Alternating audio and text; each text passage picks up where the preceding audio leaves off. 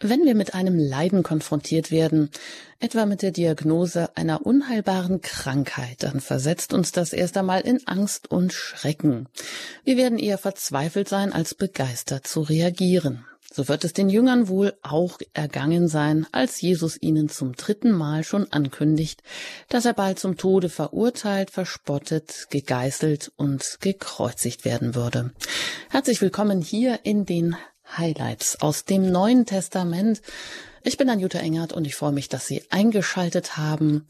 Ja, und auch heute werden wir vielleicht wieder der ein oder anderen Stelle begegnen, die uns mit etwas Unverständnis zurücklässt. Dafür haben wir aber Vorsorge getroffen und einen Experten zu Gast, den Sie vielleicht von Radio Horeb auch schon kennen, Pfarrer Ulrich Filler. Herzlich willkommen, zugeschaltet aus Köln hier heute Abend. Hallo, grüß Gott. Ja, und wenn wir nochmal an das Leiden anknüpfen, dann als Menschen fragen wir uns ja vielleicht manchmal auch, wie steht es denn um unser Christsein und die Jesus-Nachfolge? Kostet sie uns nur was oder bringt sie uns auch was? Denn dann rufen ja, nämlich wenn wir zum Beispiel die Lesungen des Alten Testaments aus der Adventszeit nehmen, dann rufen die uns ja immer wieder zur Freude, zu Jubel, zur Rettung auf. Nichts brauchen wir mehr zu fürchten, heißt es da. Wir dürfen auf Gottes Heil und Heilung vertrauen. Tja, aber wie geht das, wenn wir da ein bisschen in die Geschichte gucken, meinetwegen ob der Mathematiker Blaise Pascal oder auch der einst atheistische Journalist und Philosoph André Frossard, es gibt ja unendlich viele Zeugen aus der Vergangenheit und der Gegenwart, denen eine so ganz intensive Gottesbegegnung geschenkt wurde, dass sie von Freude überwältigt waren.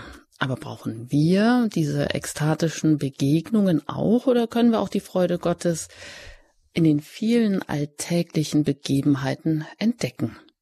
Der Apostel Paulus mag da ein Wegweiser sein, wenn er sagt, ich weiß Entbehrungen zu ertragen, ich kann in Überfluss leben. In jedes und alles bin ich eingeweiht, in Sattsein und Hunger, Überfluss und Entbehrung. Alles vermag ich durch den, der mich stärkt. Soweit Paulus im Brief an die Philippa, Kapitel 4, Vers 12. Ja, Herr Pfarrer Filler, nochmal schön, dass Sie auch hier heute Abend zugeschaltet sind und uns Rede und Antwort stehen und uns auch aus allen Unwägbarkeiten helfen, die wir manchmal mit so manchen biblischen Texten haben. Sie sind Pfarrer in einem Vorort in Köln. Sie sind aber auch immer unterwegs mit Vorträgen oder zumindest dann, wenn Sie Zeit haben. Man kann Sie auch oft hören hier bei Radio Horeb und Sie schreiben auch, wenn Sie Zeit haben, gerne Bücher. Und die sind oft sehr ansprechend, wie auch das letzte mit dem Titel Der Secret Service des lieben Gottes auf der Suche nach den heiligen Engeln. Einen Einblick können Sie auch in einer Sendung hier bei Radio Horeb in der Senderei Credo bekommen. Ja, Herr Pfarrer Filler, jetzt wollen wir uns eben auch nochmal diesen, dieser Bibel wieder heute widmen, diesen Highlights aus dem Neuen Testament. Die Stelle bei Paulus, die ich mal so ein bisschen jetzt hier über unsere Sendung gesetzt habe, dass man doch alles ertragen kann ähm, oder alles vermag ich durch den, der mich stärkt. Ja, ist das denn auch so ein Trost für alle Normalgläubigen oder setzt das eben nicht auch schon den Glauben voraus? Wie sehen Sie das so in Ihrem Umfeld? Ja, ich glaube, diese Eingangsfrage, die Sie gestellt haben, kann uns da sehr weiterhelfen, nämlich die Frage, lohnt es sich denn überhaupt, muss ich nur was investieren, wenn ich ein Christ bin, wenn ich an Gott glaube, wenn ich Jesus nachfolge? Oder bekomme ich auch was dafür? Lohnt es sich denn auch für mich? Und das ist eine ganz äh, typische Fragestellung, wo ich sagen würde, die ist vom Ansatz her überhaupt nicht passend für unser Thema. Denn nicht umsonst und auch das haben wir bereits gemeinsam betrachtet, weist Jesus uns darauf hin, wenn ihr nicht wie die Kinder werdet, könnt ihr nicht in das Himmelreich gelangen. Und ein Kind fragt ja auch nicht, soll ich die Mama lieben oder den Papa, bringt mir das was? Ähm, soll ich ihnen dankbar sein? Soll ich auf sie hören? Soll ich das tun, was sie sagen? Wie auch immer. Es macht keine Rechnung auf, sondern das Kind stellt diese Frage nicht, weil es ja in seiner Familie, in der Liebe der Eltern geborgen ist und darin aufwächst. Sie ist da wie die Luft zum Atmen. Ich frage mich auch nicht, lohnt es sich für mich, äh, immer wieder Luft zu holen? Kann ich das nicht seltener machen? Was springt für mich dabei heraus? Das ist eine absurde Frage irgendwo.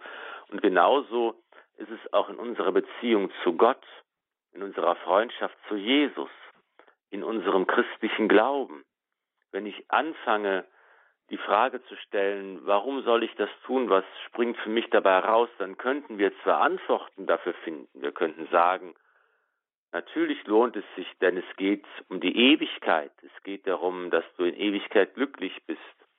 Und wenn die Alternative ist, dass es überhaupt gar nichts gibt, das ewige Nichts oder eine Dunkelheit oder irgendeine nicht näher bestimmbare Fantasie, die wir nicht verifizieren können, dann ist das doch eine ziemlich gute Alternative, an die zu glauben sich lohnt. Ein Preis, für den man einiges, ja eigentlich alles einsetzen muss. Aber ich glaube, dass eben diese Fragestellung, dass eine Kosten-Nutzen-Analyse uns nicht den Einstieg in den Glauben leichter macht, uns dazu verhilft, sondern dass wir dann anfangen können, zu glauben und die Schönheit des Glaubens zu entdecken, wenn wir wissen, dass Glauben ja eine Beziehung ist.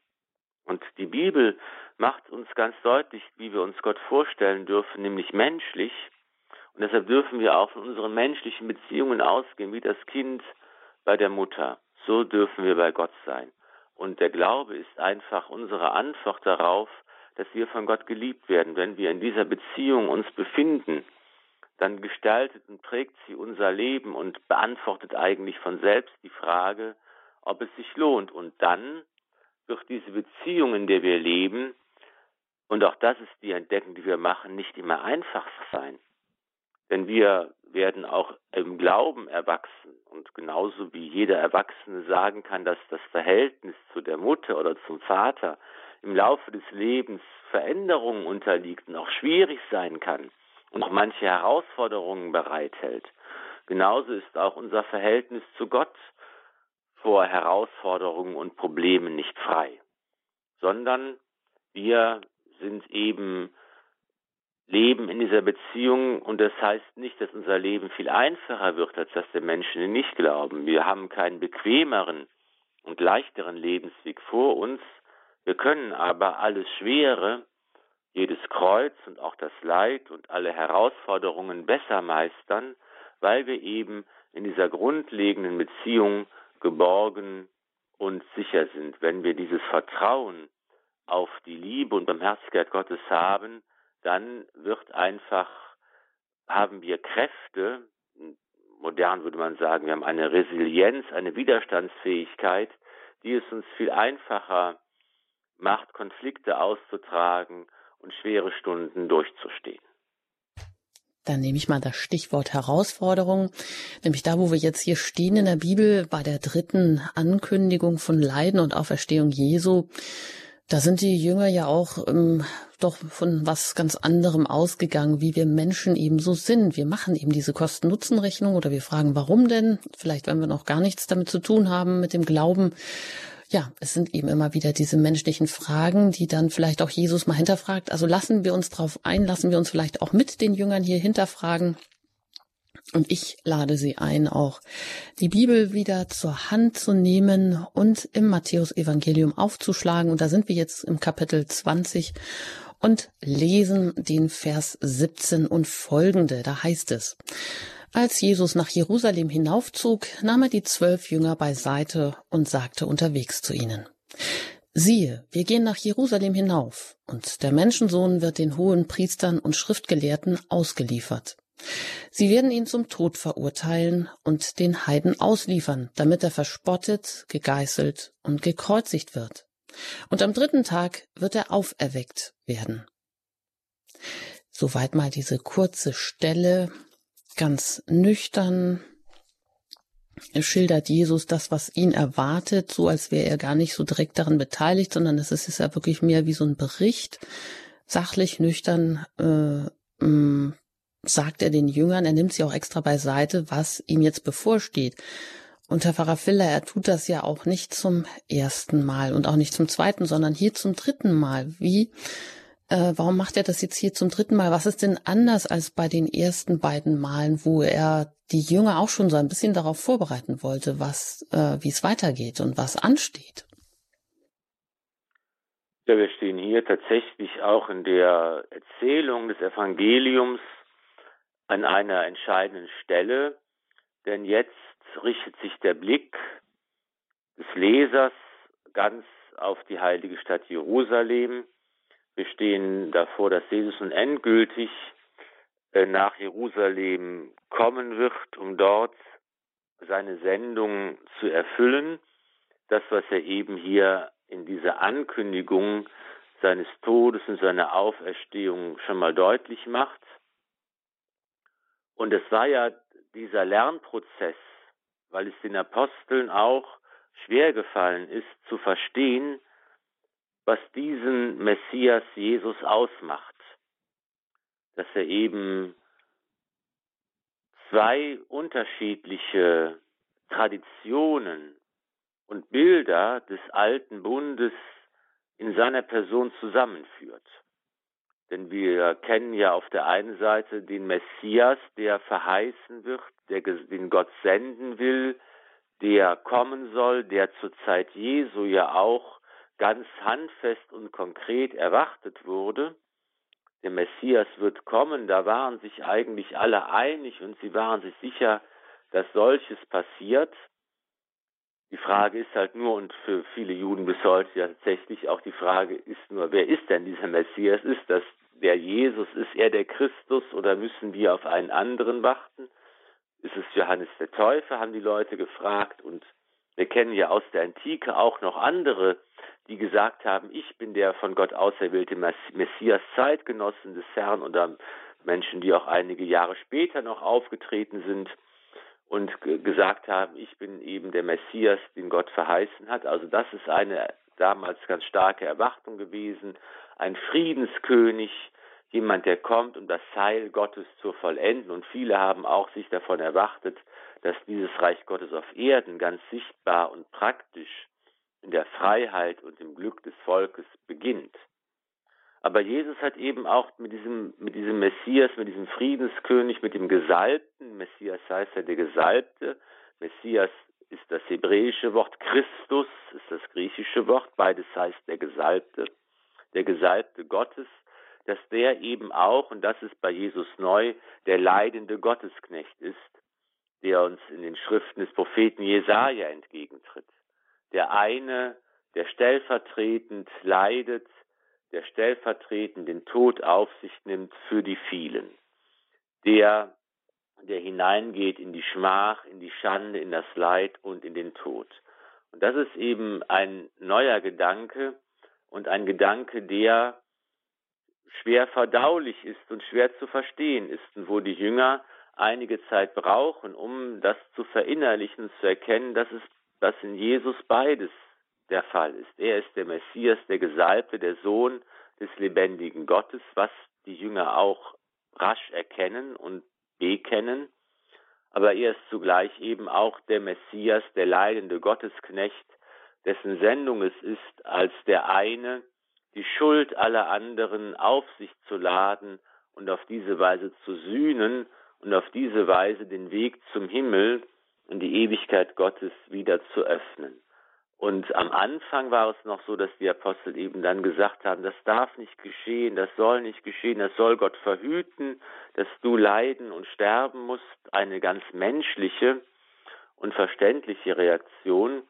Und sie müssen eben lernen, dass es nicht um die Vorstellung geht, die wir haben, sondern immer um den Willen des Vaters und dass das eben der auch unbegreifliche Wille Gottes ist, dass er seinen Sohn auf die Welt sendet, dass der Logos Mensch wird, dass Gott uns in menschlicher Gestalt entgegen und nahe kommt und unter uns ist und dass eben dieser Weg der Hingabe, der Weg ist, der zum Kreuz führt, aber durch das Kreuz auch zum Leben. Also wenn wir von der Leidensankündigung sprechen, dürfen wir nicht vergessen, dass bereits auch hier die Verheißung und der Ausblick genannt werden. Am dritten Tag wird der Menschensohn auferstehen. Also dass durch das Kreuz hindurch man zum Leben gelangt und dass der Tod nicht das Letzte ist, sondern dass Ostern am Ende steht und die Auferstehung, das darf man darüber nicht vergessen. Und das haben die Jünger immer besser verstanden. Und auch das zeigt sich an dieser Stelle auch, dass sie jetzt nicht mehr diesen Protest an den Tag legen. Im Gegenteil, sie sind ganz bereit, auch diesen Weg persönlich mitzugehen und mitzuvollziehen. Hm, vielleicht kann man das ja auch vergleichen, so ein bisschen psychologisch mit so einer Spirale der Krisenverarbeitung, wo ja am Anfang auch erstmal Schock und Aggression stehen, oft also wenn man das ein bisschen verallgemeinert und dann vielleicht auch eine Depression, eine große Trauer, wie das bei der zweiten Leidensankündigung dann war, dass die da sehr betrübt waren und jetzt hier eben die Zeit drängt ja auch. Ähm, es wird eben auch bald passieren. Es geht immer mehr auf Jerusalem zu. Ähm, nur was die Jünger jetzt erwarten, also da steht ja jetzt, das kommt dann gleich, hier steht ja davon noch gar nichts. Ähm, gut, da könnte, ähm, könnte Jesus vielleicht auch verzweifeln, tut er aber nicht. Ähm, das scheint ja doch der Kern seiner Botschaft zu sein, dieses Leiden hier anzukündigen und das Happy End, ähm, platt gesagt, so schon mit vorauszuschicken, aber es ist eben so schwer verständlich. Ähm, kann man da vielleicht auch so eine Methode oder eine Pädagogik entdecken, ähm, mit der Gott Menschen auch ähm, ja mit an die Hand nimmt, eben indem er auch Dinge, so sagte, immer wiederholt, bis, bis sie so weit sind, dass sie verstehen können? Die Pädagogik Gottes ist immer auch eine menschliche Pädagogik, ein menschlicher Weg, uns äh, eben mitzunehmen, einzuladen. Das ist ja eben der ähm, Grundzug in, in, in den biblischen Berichten, dass der Mensch von Gott nicht überfallen und genötigt und gezwungen wird, sondern dass Gott eben in unsere Geschichte eintritt, um unsere Freiheit möglich zu machen und deshalb schwach und ohnmächtig wird und dass er werbend und ähm, einladend agiert, wiederholt sein Heilsangebot immer wieder das ist eben der Grundzug im Alten wie im Neuen Testament, der Grundzug bei Jesus, dass er immer wieder äh, den Menschen die Möglichkeit gibt, sich zu entscheiden, natürlich auch äh, sagt, dass diese Entscheidung notwendig ist, dass die Zeit drängt, dass auch eine gewisse Ernsthaftigkeit damit verbunden ist, aber es ist doch eben diese menschliche Art und Weise, uns mitzunehmen, uns nicht zu überwältigen, uns nicht zu überfordern, sondern eben ähm, nach und nach ähm, uns die Gelegenheit zu geben, uns in seine Haltung hineinzufinden. Das ist die Haltung, die immer als erstes sagt zum himmlischen Vater, dein Wille geschehe wie im Himmel so auf Erden. Hm. Und Vielleicht können wir uns auch da so in dem Moment wieder erkennen, in dieser Wiederholung auch, auch den Jüngern wird das hier wiederholt, aber wir stehen ja jetzt auch wieder, ja, vor einem oder vor einem großen Fest oder wenn es auch andere Feste sein mögen. Die ganzen biblischen Texte kennen wir vielleicht schon und da denken wir ja auch oft, oh, ja, eben kenne ich doch schon. Aber vielleicht äh, können wir uns auch wieder neu darauf einlassen, dass dieses Wort Tatwort wird oder das Wort Gottes eben lebendig ist und dass wir damit die Gelegenheit bekommen, auch wieder was anderes oder was überhaupt neu oder überhaupt zu verstehen. Es ist ja die alte Erfahrung, die wir Prediger äh, immer machen, dass man eigentlich so am Anfang wenn man am Anfang seiner, seines Dienstes als Diakon und Priester steht, denkt man, ich muss einmal für, für jedes Fest eine Predigt machen. Und wenn ich das ein Jahr lang gemacht habe, dann, dann weiß ich ja alles, was ich predigen muss in Zukunft und das für die Sonntage im Jahreskreis halt dann dreimal, weil es drei, äh, an, drei Lesejahre gibt. Und dann habe ich ja meine Arbeit gemacht, dann kann ich darauf zurückgreifen immer wieder. Man merkt aber dann schnell, das ist, das geht überhaupt gar nicht. Und es ist völlig unbefriedigend und so alte Predigten einfach zu wiederholen, das macht überhaupt gar keinen Sinn, weil man selber merkt, durch diese Wiederholung der Texte, die einen begleiten, Jahr für Jahr, die Feste, die die Kirche feiert und auf diese Weise das Heil Gottes und seine Heilshandeln gegenwärtig setzt, das trifft uns immer wieder neu. Und ich lerne immer etwas Neues und sehe etwas anderes. Und das Wort Gottes spricht mich und springt mich immer von neuem und unterschiedlich an. Und da gibt es eine unauslotbare Tiefe zu entdecken und äh, Zugänge zu finden. Und natürlich man verändert sich selbst, man wird älter und macht Erfahrungen. Und die Menschen, zu denen man spricht, sind auch immer andere und haben unterschiedliche Befindlichkeiten und Sorgen und Nöte. Und das ist ein, ein großes Zusammenspiel, das immer neu wird, sodass eben diese großen Feste Weihnachten oder Ostern und Pfingsten, dass dies, die Heilsgeschichte Gottes mit den Menschen, die die Kirche feiert und äh, lebendig macht für uns, das ist immer etwas Neues. Und da kann man sich immer von neuem hineinfinden und mit beschäftigen. Das ist die Erfahrung, die wir auch, die jeder eigentlich für sein eigenes Leben machen darf. Im Gebet, in der Betrachtung der Heiligen Schrift, in Mitfeiern des Gottesdienstes. Das sind, das ist immer etwas, wo man nie ans Ende kommt und sagt, jetzt weiß ich alles, jetzt kenne ich alles, jetzt habe ich alles verstanden, jetzt bin ich fertig. Ja, insofern, jetzt haben wir vielleicht auch verstanden, warum die Bibel auch gerne als das Buch der Bücher bezeichnet wird, weil, weil es einfach kein Ende gibt. Insofern darf ich Sie auch an dieser Stelle gerne wieder einladen, die Bibel zur Hand zu nehmen. Das, was wir jetzt gerade mit der dritten Leidensankündigung gehört haben, war bei Matthäus im 20. Kapitel, Vers 17 bis 19. Und nach der Musik geht es dann gleich weiter, fortlaufend im Text, also Matthäus 20 und dann Vers 20 bis 28. Da erwartet uns der Ehrgeiz der Zebedeus-Söhne. Gleich mehr nach der Musik.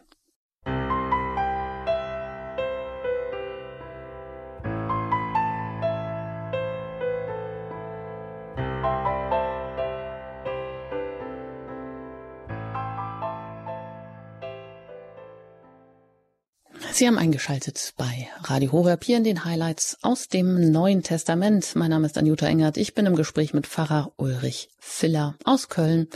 Er legt uns und deutet und erklärt uns jeweils die Schriftstellen, die wir heute und die wir betrachten. Und heute, jetzt ist es dann fortlaufend im Text, sind wir bei Matthäus im 20. Kapitel, Vers 20. Da geht es um den Ehrgeiz der Zebedeus-Söhne. Und da steigen wir jetzt direkt ein. Damals kam die Frau des Zebedeus mit ihren Söhnen zu Jesus, fiel vor ihm nieder und bat ihn um etwas. Er fragte sie, was willst du? Sie antwortete, Versprich, dass meine beiden Söhne in deinem Reich rechts und links neben dir sitzen dürfen. Jesus erwiderte, Ihr wisst nicht, um was ihr bittet. Könnt ihr den Kelch trinken, den ich trinken werde? Sie sagten zu ihm, Wir können es. Da antwortete er ihnen, Meinen Kelch werdet ihr trinken, doch den Platz zu meiner Rechten und zu meiner Linken habe nicht ich zu vergeben. Dort werden die sitzen, für die es mein Vater bestimmt hat. Als die zehn anderen Jünger das hörten, wurden sie sehr ärgerlich über die beiden Brüder. Da rief Jesus sie zu sich und sagte, Ihr wisst, dass die Herrscher ihre, ihre Völker unterdrücken und die Großen ihre Vollmacht gegen sie gebrauchen. Bei euch soll es nicht so sein, sondern wer bei euch groß sein will, der soll euer Diener sein. Und wer bei euch der Erste sein will, soll euer Sklave sein. Wie der Menschensohn nicht gekommen ist, um sich dienen zu lassen, sondern um zu dienen und sein Leben hinzugeben als Lösegeld für viele. Soweit also diese Stelle hier, die wir jetzt genauer anschauen wollen im Matthäus-Evangelium, Kapitel 20, Vers 20 bis 28, wo es um den Ehrgeiz der Zebedeus-Söhne geht. Ja, Herr Pfarrer jetzt sind Sie dran. Eine Mutter, die ähm, von Jüngern tritt hier in Erscheinung. Mm, sie setzt sich für ihre Söhne ein, für den Jakobus und den Johannes, die ja auch als Donnersöhne bekannt sind. Ist das eine einmalige Situation hier, dass da eine Mutter plötzlich auf den Plan tritt? Ja, das ist eine ganz charmante Stelle. dass die Mutter sich hier Sorgen macht um die Karriere ihrer beiden, ihrer, ihrer Söhne. Ich glaube, es ist die einzige Stelle, wo die, äh, wo äh, in den, in die, die Pla Planungen und äh, in die Wünsche der Apostel hier die Mutter äh, Fürsprecherin ist und ähm, bei Jesus vorstellig wird, den, aber natürlich auch jetzt den Wünschen ihrer beiden Söhne entsprechend. Jesus spricht ja mit ihnen, er spricht sie direkt an. Könnt ihr den Kelch trinken, den ich trinken will? Und das ähm, ist also ja in Übereinstimmung. Vielleicht haben die beiden sie vorgeschickt, frag du doch mal, oder sie hat selbst die Initiative ergriffen. Das äh, geht hier aus der Stelle nicht genau hervor. Jedenfalls eben ein Beleg dafür, wie menschlich und authentisch und nachvollziehbar äh, eigentlich, da hat offenbar die Mutter auch Feuer gefangen und ist ganz überzeugt und äh, findet gut, was, was ihre Söhne da machen, die Christus nachfolgen und ähm, will sich dafür einsetzen, dass jetzt aber auch hier ähm, Nägel mit Köpfen direkt gemacht werden. Die beiden Donnersöhne, Sie haben es gesagt, sind ja die, die beiden, die gerne schnell kurzen Prozess machen wollen. Wir kennen es, weil sie eben dafür eintreten, dass die unbotmäßigen Städte direkt vernichtet werden, in, in die samaritanischen Dörfer mit Blitz und Donner bestraft werden, weil sie nicht auf Jesus hören wollen. Sie müssen sich in ihrem Eifer, in, in ihrer Neigung zu, zu Kurzschlusshandlungen von Jesus etwas bremsen lassen. Er zeigt ihnen, wie Gott handelt und wie Gott arbeitet in dieser Welt. Und sie müssen da, äh, begeben sich da auch auf ein Lernen, auf einen Weg des Lernens, könnte man vielleicht sagen. Und hier geht es ja darum, dass, dass sie eben ein klares Ziel haben. Sie möchten rechts und links ähm, neben Jesus sitzen. Und das bedeutet ja im Grunde genommen, dass sie diese Funktion ähm, des Gerichts mit übernehmen wollen. Das ist ja etwas, das äh, allen Aposteln verheißen ist, dass sie über die Stämme Israels richten werden, dass sie bei der Wiederkunft des Herrn, um die es hier geht, eben auch ähm, ihre wichtige Aufgabe mit übernehmen wollen. Sie fiebern danach, das zu tun. Sie sehen das herbei, dass eben hier auch für die Apostel anders als für uns heute klar ist, okay, es gibt eben diesen Gang nach Jerusalem, es gibt das Leiden und das Kreuz und den Tod und die Auferstehung und dann gibt es aber auch das, Jesus als Richter wiederkehrt und dass eben hier seine Sendung sich eigentlich vollendet. Das ist bei uns ja ganz in den Hintergrund gedrängt, dass irgendwann, aber das wird in langer, in ferner Zukunft sein, das Weltenende kommt und die Wiederkehr Christi, die wir eigentlich jetzt im Advent ja auch erwarten und erflehen und erbeten und herbeisehen, dass das doch etwas ganz Theoretisches ist. Damit rechnet keiner wirklich, dass jetzt morgen Christus wiederkommt und die Welt zu Ende geht und das Gericht kommt. Das war für die Menschen der damaligen Zeit anders. Und die Apostel haben eben auch hier ähm, gewusst, dass, dass Jesus ja davon spricht, dass eben das Gericht kommt und dass das eben am da wirklich seine Sendung erst vollendet. Und das hat ja ganz lange gedauert, bis diese Erwartung, dass das ganz, ganz bald passiert noch, dass es einige noch selbst erleben werden, dass das sich eben noch hinauszögert, das hat ja eines, auch eines langen Prozesses bedurft an dessen Ende wir ja heute im Grunde genommen stehen. Aber darum geht es und es geht eben auch hier darum, dass man sehen kann, die Einstellung der Apostel, der Jünger des Herrn zum Martyrium, zum Tod, zur Hingabe des eigenen Lebens hat sich gewandelt. Hier ist eben nicht mehr dieses, äh, das darf nicht passieren, das soll Gott verhindern, sondern hier ist das Gegenteil eigentlich jetzt der Fall. Wir sind bereit, auch unser Leben hinzugeben. Wir sind bereit, den Kelch zu trinken. Wir sind bereit, das zu tun, was Jesus tut. Das finden wir ganz oft. Petrus sagt das ja auch voller Überzeugung. Ich bin bereit, äh, mein Leben für dich hinzugeben, Herr, das war dann etwas vorschnell, wie wir im Nachhinein wissen, aber die Bereitschaft war auf jeden Fall da. Sie haben am Anfang den heiligen Paulus zitiert im Philipperbrief, da ist ja äh, auch ganz deutlich, da sagt er, oft, ich erschwankt hin und her. Auf der einen Seite habe ich die Sehnsucht, endlich beim Herrn zu sein, endlich befreit zu sein aus diesem Dasein hier auf Erden.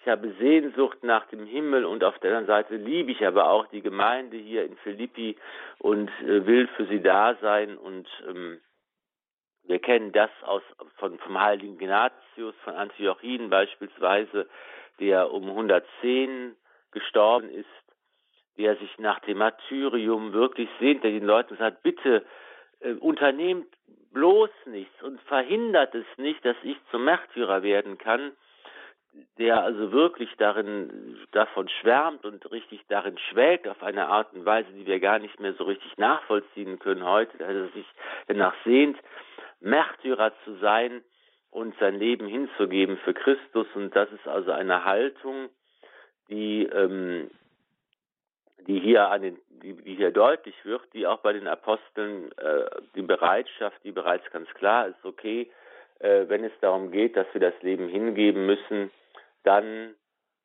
sind wir auch bereit dazu. Und auch das wird jetzt erstmal von Jesus wieder etwas ausgebremst. Hm.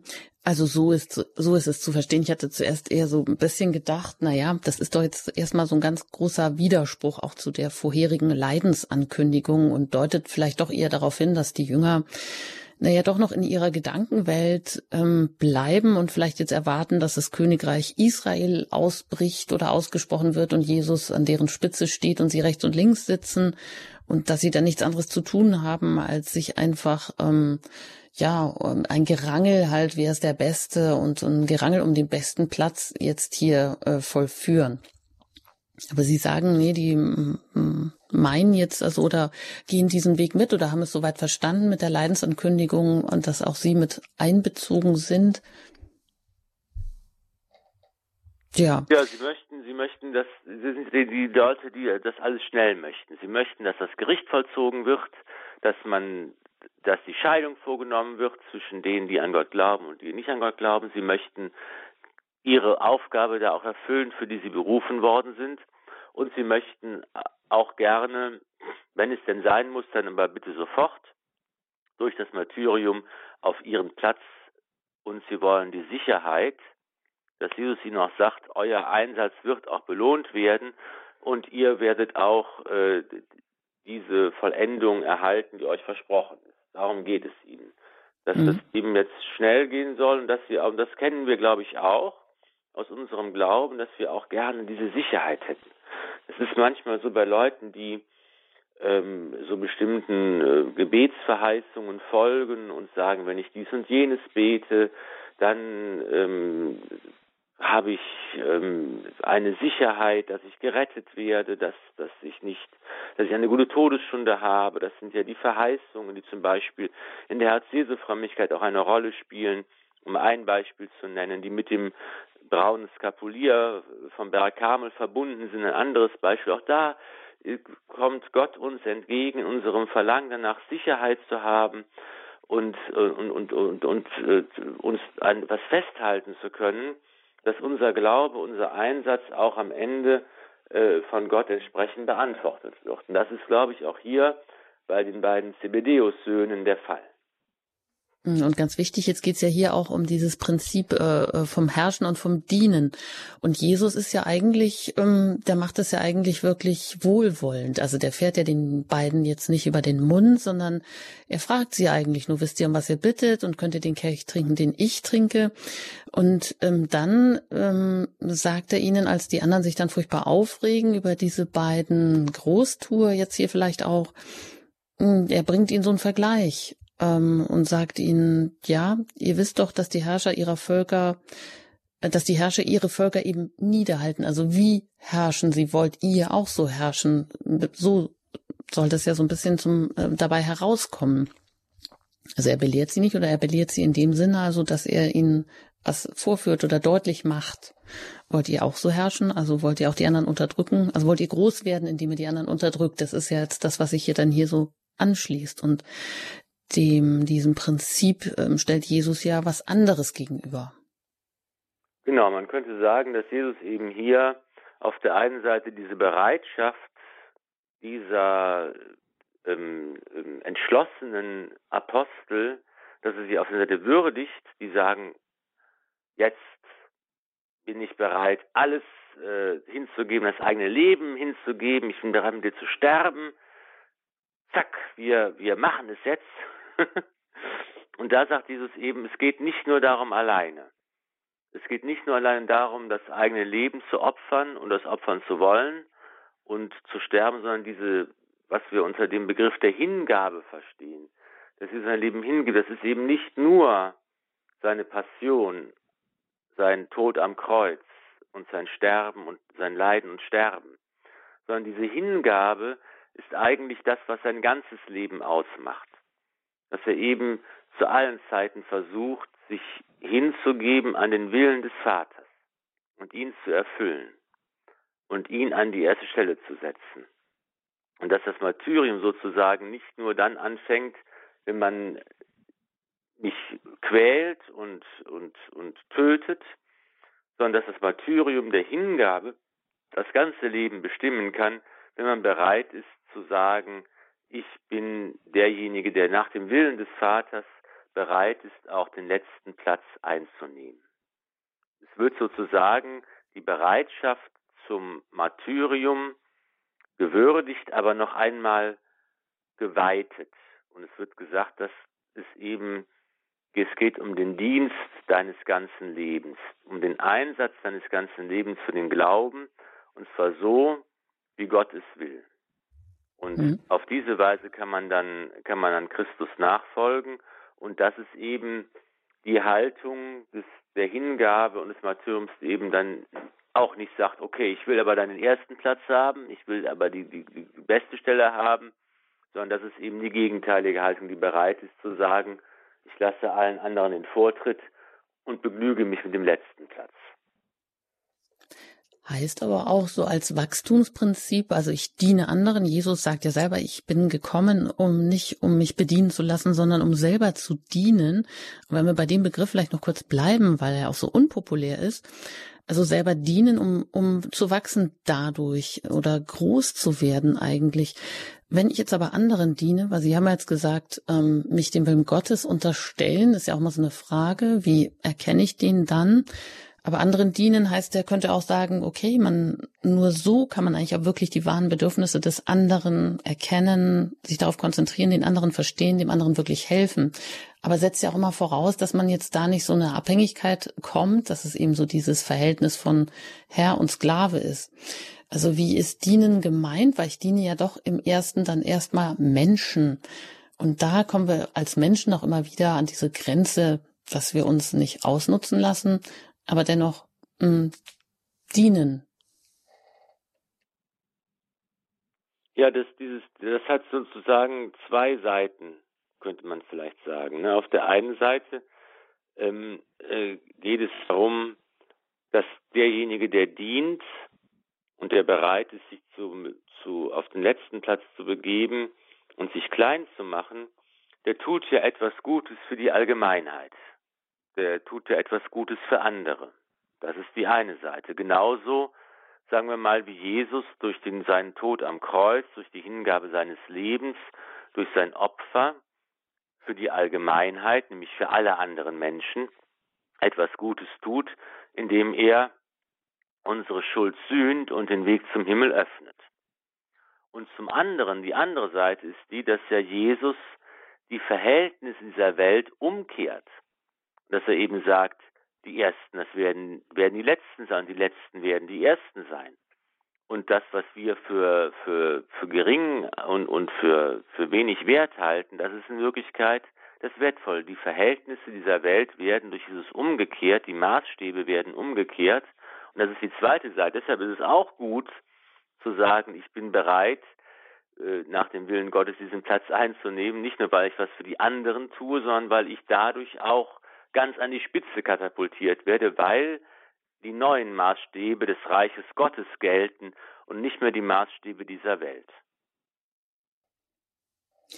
Und ja, so, das mhm. ist auch wieder in, in, in der Hingabe diesem Kreuz verständlich, so ist eben dann der, der ins Grab gelegt wird, der gelitten hat, der gestorben ist, der ins Grab gelegt wird, der also ganz unten, ganz am Ende wirklich auf dem letzten Platz ist, denn wenn man tot ist, ist es aus, wird umgekehrt der Erste, der lebt, der Erste, der aufersteht und alle anderen folgen. Da werden die Letzten, da ist wirklich der Letzte der Erste geworden. Das spiegelt sich wieder in, dem, in der Passion und der Auferstehung des Herrn. Und da kommen wir auch noch auf eine weitere Stelle zu sprechen, die das jetzt vielleicht wieder abrunden mag.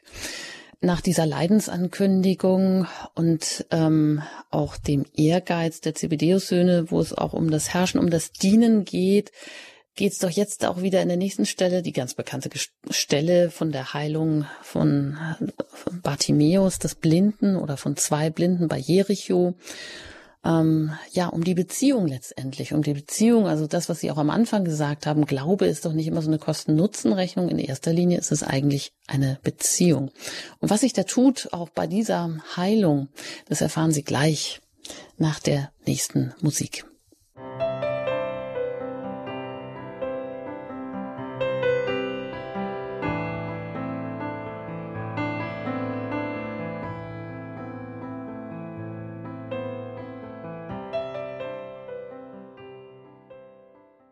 Sie haben eingeschaltet in den Highlights aus dem Neuen Testament. Ich bin im Gespräch mit Pfarrer Ulrich Filler. Wir haben zwei Stellen schon genauer angeschaut. Die nächste, die folgt. Wenn Sie da auch mitschauen möchten und mitlesen möchten, das ist die Heilung von zwei Blinden, die Heilung des Bartimäus, auch so ist es bekannt bei Matthäus, im Matthäus-Evangelium Kapitel 20, Vers 29. Und da heißt es, als sie Jericho verließen, folgte ihm eine große Zahl von Menschen nach. Und siehe, an der Straße saßen zwei Blinde, und als sie hörten, dass Jesus vorbeikam, riefen sie laut. Hab Erbarmen mit uns, Herr, Sohn Davids. Die Leute aber befahlen ihn zu schweigen. Sie aber schrien noch lauter. Hab Erbarmen mit uns, Herr, Sohn Davids. Jesus blieb stehen, rief sie zu sich und sagte, Was wollt ihr, dass ich euch tue? Sie antworteten, Herr, dass unsere Augen geöffnet werden. Da hatte Jesus Mitleid mit ihnen und berührte ihre Augen.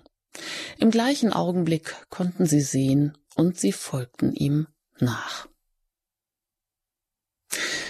Weiß nicht, wie es Ihnen geht, aber so aus äh, Kindheitstagen oder mit den eigenen Kindern, diese Geschichte, an der kommt man ja gar nicht vorbei. Und es gibt ja da diese schönen Bilder auch von Kees de Kort, mm, der, wo, wo einem noch so in Erinnerung ist, dieses Gesicht des Blinden ganz rot angelaufen und die Blindenbinde hat er auch noch so über den Augen und er schreit ganz laut und man sieht eigentlich nur dieses Gesicht, was so rot ist vor lauter Schreien. Also der will auf jeden Fall irgendwas und die Hände, die er erhoben hat zu dem Gesicht. Ja, und was vielleicht, was fällt denn hier auf, ähm, wie Sie ihn anreden? Sie sagen ja nicht nur Jesus oder so, sondern Herr, Sohn Davids.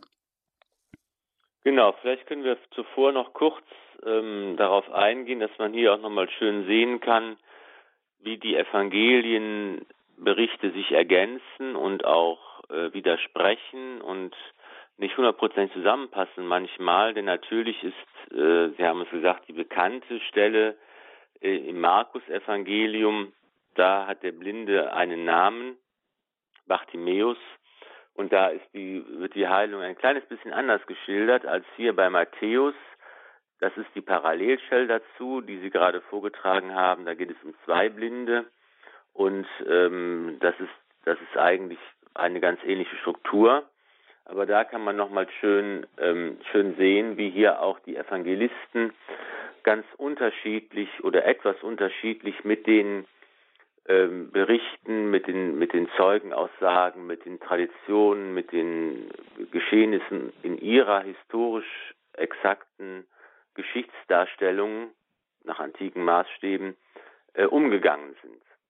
Und das kann man vielleicht nochmal in den Blick nehmen, zu sagen, dass wir hier verschiedene, zwei verschiedene Perspektiven eins auf die Stelle haben, die des Matthäus und die des Markus, wobei die bekannte und äh, ähm, farbigere, etwas farbigere und buntere Darstellung im Markus-Evangelium zu finden ist.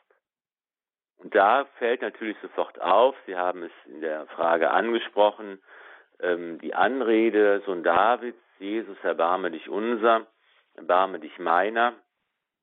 Das ist natürlich hier der Hinweis auf den Einzug Jesu in Jerusalem, wo Jesus als der Messiaskönig, als der Messias, als der äh, Nachkomme des Königs David äh, in seine Stadt einzieht, auf dem Esel reitend und die Menschen rufen Hosanna, dem, dem Sohne Davids. Und das klingt natürlich hier bereits an und wie König David und wie der Messias, äh, wie es, wie es, was seine Aufgabe ist, das tut Jesus, er ist gekommen, um das Heil Gottes zu bringen, um die Menschen Heil und Heilung zu, zu schenken. Hosanna, dieser, dieser so, dieser Ruf heißt, hilf doch Herr, hilf uns doch Herr. Und das ist eben auch die Bitte der Blinden oder die Bitte des Blinden, die hier Jesus als den Sohn Davids, als den verheißenen Messias ansprechen und nach ihm rufen und schreien. Zuerst so bei Markus und auch bei Matthäus von den Menschen eigentlich gehindert werden, ähm, weil sie als störend empfunden werden, sich aber durchsetzen und dann äh, es schaffen, äh, zu Jesus zu gelangen, um mit ihm sprechen zu können. Hm. Die wollen mit ihm sprechen. Ähm, andere wollen diese Blinden zum Schweigen bringen, ähm, weil sie doch jetzt hier stören. Aber Jesus fragt sie überhaupt erstmal, was, was er eigentlich für sie tun soll. Ist es denn so, dass, dass viele Menschen, ja auch heute vielleicht noch, manchmal so nach Gott rufen, ohne eigentlich genau zu wissen, was, was sie denn wollen, außer vielleicht so ein Pauschal, ähm, Pauschalerlösung, Pauschalschlag, der jetzt alles gut macht? Ja, das stimmt. Das macht man, das kann man selbst äh, ganz leicht feststellen, wenn man die, diese Frage, wenn man eben sich überlegt, das sagt Jesus zu mir, was soll ich dir tun? Was soll ich für dich tun? Was brauchst du heute von mir? Ist gar nicht so leicht, manchmal äh, da eine vernünftige Antwort für sich selbst zu formulieren und sich die Frage, was brauche ich denn von, also tatsächlich, wie Sie sagen, oft ist es der Glaube so pauschal oder wir sagen so, ah, es gibt so viel Krieg in der Welt und so viel Elend und so weiter. Und Gott äh, kümmert sich um nichts und macht nichts. Aber wenn ich mir vorstelle, Jesus fragt mich tatsächlich, und er macht ja hier das, was, was er vorher auch gesagt hat, wird der Erste, der Letzte sein. Dann will der Mensch uns gekommen, um, um, um zu dienen, um der Sklave von allen zu sein. Dann macht er ja genau das, was der Diener auch seinen Herrn fragt was soll ich für dich tun? Was liegt jetzt an? Was kann ich machen? Das ist ja die Frage eines Dieners, die Frage eines Sklaven, der bereit ist, den Anweisungen des Herrn zu gehorchen. Und in dieser Haltung tritt Jesus nun dem Blinden oder den Blinden gegenüber und er fragt, was soll ich tun? In dieser Haltung tritt er auch uns gegenüber. Das ist ein wichtiger Aspekt für unser geistliches Leben, für unser Gebet und kann unsere Beziehung und Freundschaft zu Jesus ungemein vertiefen und fruchtbar und lebendig machen, wenn ich mir diese Frage, wenn ich eine Antwort gebe, wenn Jesus zu mir sagt, was soll ich für dich tun, was brauchst du heute? Und ich überlege, was brauche ich wirklich? Worum will ich ihn bitten? Was ist meine größte Not? Was ist mein Anliegen? Was muss ich ihm mitteilen? Was, was kann ich ihm sagen? Woran kann ich ihn teilhaben lassen? Und das wirklich zu beantworten, das ist manchmal nicht so leicht, aber es ist eine sehr gute und, und sehr wichtige Übung und es hilft uns dazu, dass wir einfach nicht nur auf so eine allgemeine und vage Art und Weise an Gott glauben, sondern ihn wirklich in unseren Alltag, in unsere Sorgen und Nöte mit hineinnehmen. Ja, und das Sie wissen natürlich genau die beiden hier, dass Sie ähm, einfach wieder das Augenlicht haben wollen. Und ja, in einem Satz passiert das dann auch, indem Jesus einfach nur Ihre Augen berührt. Und genauso augenblicklich ja, sind Sie davon überwältigt berührt, aber wissen auch gleich, was zu tun ist. Sie folgen ihm nach. Das ist auch ähm, dann zum ersten Mal, glaube ich, in den, bei den Wundenberichten, dass eben ähm, die, die die Heilung auch dazu führt, die Heilung vom körperlichen Gebrechen, dazu führt, dass die Geheilten zu Jüngern werden, dass sie Jesus nachfolgen, dass sie äh, seinen ganzen Weg bereit sind, mit ihm zu gehen. Und ähm, besonders ist eben auch nochmal und im Unterschied zu Matthäus bei Markus bei der Heilung des, des Bartimäus, dass er gar nicht mehr die Augen berührt. Jesus schenkt das Heil Gottes. Er ist gekommen, das Reich Gottes aufzurichten. Übrigens waren ja auch äh, in der Stelle vorher die Zebedeus-Söhne, die haben ja auch Jesus darum gebeten, etwas für ihn zu tun. Aber dieser Bitte konnte er nicht nachkommen. Er sagte eben, der Platz zu meiner Rechten und Linken ist denen vorbestimmt, die den Willen des Vaters tun. Und es ist der Vater, der das aussucht. Aber diese Bitte kann Jesus erfüllen. Er kann das Augenlicht schenken. Er kann die Verheißung, die wir auch im Buch Jesaja immer wieder lesen und in Liedern besingen, die Blinden werden sehen, die Lahmen werden gehen und ähm, die Kranken werden geheilt. Das wird jetzt hier tatsächlich den, für die Menschen erlebbar, dass Gottes Heil anbricht, dass der Mensch in seinem Innern her gesund wird, dass er, und das ist ja die Vorstellung der Bibel, dass die Krankheit und die Gebrechen des Körpers immer daherrühren, dass irgendetwas im Menschen nicht in Ordnung ist, in Unordnung geraten ist, dass das Böse irgendwie im Menschen herrschen kann und dass jetzt derjenige, der sich nach Gott ausrichtet, von neuem von innen her geheilt wird, in Ordnung kommt, in eine Ordnung kommt und in, in, auf Gott hin ausgerichtet ist und hier ähm, dann das dieses, diese innere Ordnung auch nach außen hin umsetzen kann in der Nachfolge des Herrn.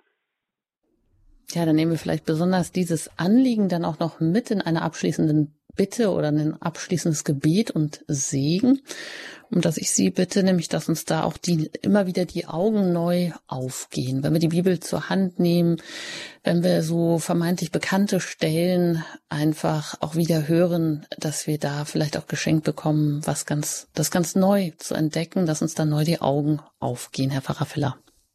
Sehr gerne. Dann beten wir gemeinsam mit dem heiligen Franziskus, dass uns die Augen aufgehen. Höchster, allmächtiger, glorreicher Gott, erleuchte die Finsternis meines Herzens und schenke mir rechten Glauben, gefestigte Hoffnung und vollendete Liebe. Gib mir, Herr, das rechte Empfinden und Erkennen, damit ich deinen heiligen und wahrhaften Auftrag erfülle. Amen. Es segne und behüte euch der allmächtige und gütige Gott, der Vater und der Sohn und der Heilige Geist. Amen. Gelobt sei Jesus Christus. In Ewigkeit. Amen. Ja, das war es soweit aus den Highlights aus dem Neuen Testament mit der heutigen Folge. Ich danke Ihnen ganz herzlich, Herr Pfarrer Villa, und wünsche Ihnen alles Gute und einen gesegneten Abend. Vielen Dank. Danke gleichfalls. Ja, und ich danke natürlich auch für Ihr Interesse, für das, dass Sie zugehört haben. Und ich hoffe auch wieder ein bisschen Lust bekommen haben auf die Bibel. Und hier können Sie natürlich auch gleich weiter dranbleiben bei Radio Horeb. Da geht's weiter dann auch mit dem Nachtgebet der Kirche. Ich wünsche Ihnen an dieser Stelle alles Gute. Ich danke auch für Ihr Gebet gerne und natürlich auch für Ihre Spenden, denn Radio Horeb ist rein spendenfinanziert und nur so kann es auch immer weitergehen. Ein herzliches Dankeschön also an Sie. Alles Gute. Es verabschiedet sich Ihre Anjuta Engert.